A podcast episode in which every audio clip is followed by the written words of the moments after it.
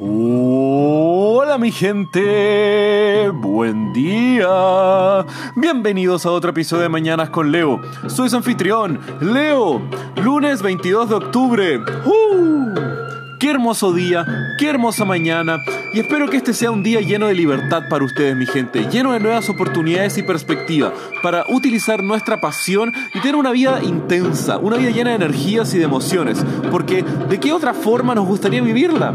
¿Acaso una forma pasiva y taciturna, como que todo nos suceda a nosotros y no tomamos iniciativa de nada? No, la iniciativa tiene que ser una aventura, la existencia tiene que ser algo liderado por nuestros corazones, alimentando esa llama que llevamos adentro nuestro y que vaya creciendo e iluminando cada aspecto de nuestra vida.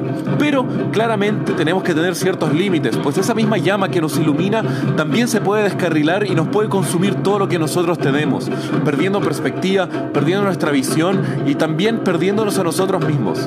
Ahora, ¿cómo llegamos a lo que es una vida sana? Bueno, hay que ir encontrando un balance entre todo esto. ¿Y acaso no queremos nosotros mismos tener una vida sana, una vida controlada, una vida balanceada?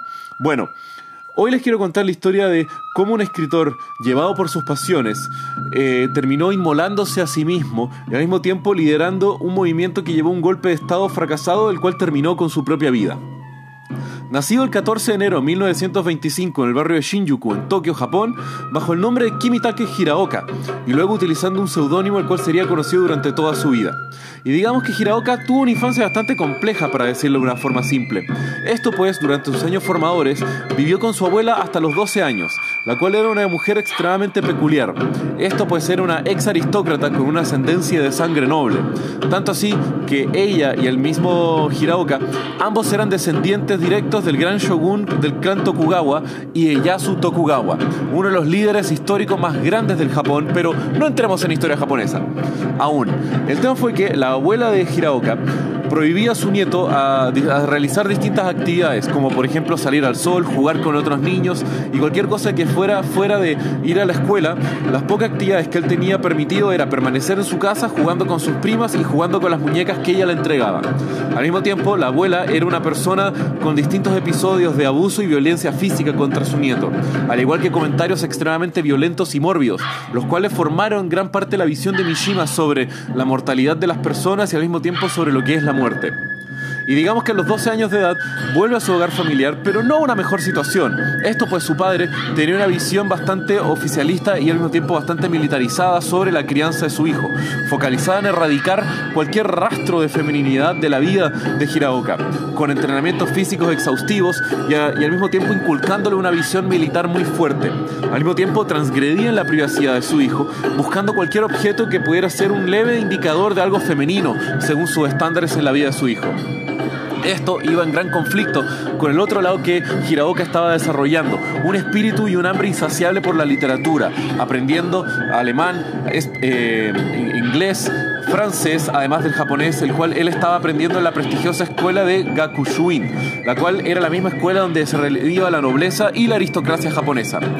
Fue ahí donde además él comenzó a desarrollar su amor y su pasión por la literatura, donde él fue el miembro más joven de la editorial del colegio, pues claramente un colegio así de élite tenía una misma editorial donde publicaban los distintos trabajos de los alumnos. Y así fue como él comenzó a publicar algunos de sus cuentos cortos y comenzó a tener un gran éxito con su carrera de escritor. Así además es cuando comienza su seudónimo, Yukio Mishima.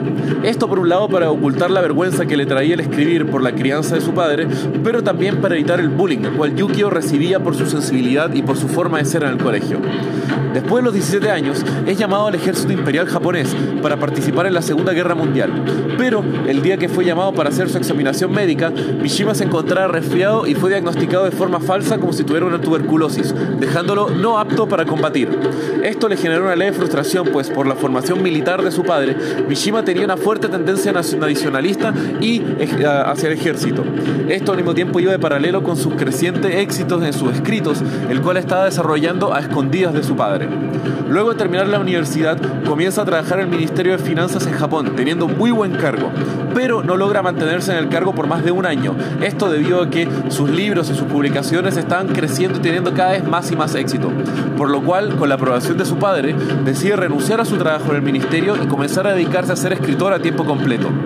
En los siguientes años, la obra de Mishima cubriría distintas temáticas y al mismo tiempo expresando la profunda sensibilidad que él tenía, con cuentos semi-biográficos lidiando con temáticas como la orientación sexual, algo que Mishima siempre fue cuestionado durante toda su vida y que él mismo se lo cuestionó en sus escritos y durante su vida, teniendo él relaciones muy extensas con otros autores, hombres, más que nada relaciones intelectuales, pero que nunca revelado y nunca eh, confesado por ninguna de las partes, posiblemente llevaron a relaciones más profundas emocionales. Al mismo tiempo, Mishima fue eh, desarrollando una visión política muy fuerte y nacionalista, basado principalmente en los ideales del Bushido, una visión muy militarizada eh, e inspirada en los antiguos samuráis. Eso sí, generando un odio por gran parte de sus otros eh, autores que tenían una visión más de izquierda, pero también generando el odio de otros nacionalistas de visiones más tradicionales y conservadoras del espectro político más hacia la derecha. Al mismo tiempo, Mishima siempre fue una persona muy peculiar e intensa por su lado. Luego eh, de haber tenido una experiencia personal con una colega de su compañero, Michiko Shoda, quien luego se convertiría en la emperatriz de Japón, casándose con el emperador Akihito. Recuerden, episodio 123. El tema es que luego se casa y tiene dos hijos con la también aristócrata Yoko Tsukiyama. Luego comenzaría una carrera de fisicoculturista, actor y fotógrafo, siendo el protagonista de distintas películas y dirigiendo él hasta una. Luego, en 1968 fue nominado para el Premio Nobel de Literatura, pero pierde frente a otro autor japonés, Yasanaru Kawabata. Y ahora viene una de las partes más intensas de la vida de Yukio Mishima. Como les había dicho, Mishima profesaba una visión de nacionalismo bastante peculiar, diciendo que el emperador Showa, o Hirohito, recuerden los emperadores japoneses cambian de nombre al fallecer, era una decepción para el espíritu japonés, pues él renunció a su divinidad como parte de los acuerdos que hizo luego de, perder la Segunda Guerra Mundial y que debería retomar a una visión más icónica y quitarle mucho los poderes del emperador. Él veía de que esto era una traición, pues los emperadores eran el ícono de Japón y deberían mantenerse no solamente como un líder espiritual siendo divinidades, sino que además como un líder político para la nación. Y tan intensa era la visión de Mishima, pues que en el año 1967 eh, se enlista en las fuerzas japonesas de autodefensa y recibe el entrenamiento básico eh, militar. Luego, un año después, comienza una sociedad que él, él llama un grupo radical, que era la Sociedad del Escudo, también conocido como Tatenokai, una milicia formada por más de 80 jóvenes estudiantes alineados con la particular visión del futuro de Japón que tenía Mishima y que lo querían transformar en una realidad.